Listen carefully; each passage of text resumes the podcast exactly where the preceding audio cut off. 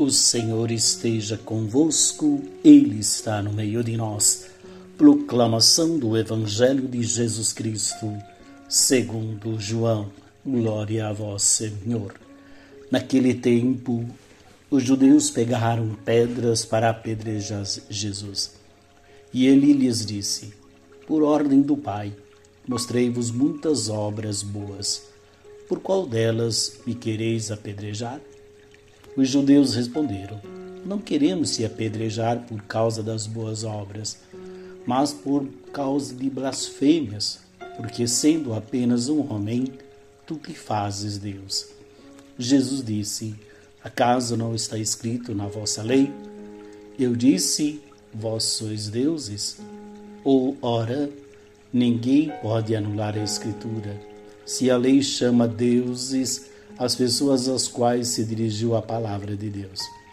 Por que então me acusais de blasfêmia, quando eu digo que sou filho de Deus e eu a quem o Pai consagrou e enviou ao mundo?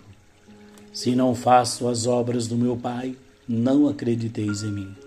Mas se eu as faço, mesmo que não queirais acreditar em mim, acreditai nas minhas obras para que saibais e reconheçais que o Pai está em mim e eu no Pai.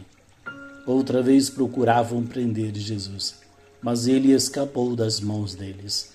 Jesus passou para o outro lado do Jordão e foi para o lugar onde antes já tinha João tinha batizado.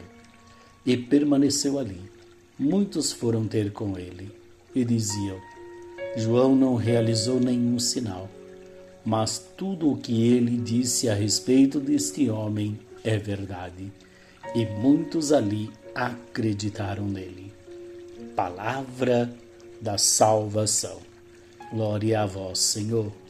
Muito bem, meus queridos irmãos, nesta sexta-feira o Evangelho nos convida então para a gente olhar as obras de Jesus elas mostram a íntima comunhão, a íntima unidade entre Ele e o Pai.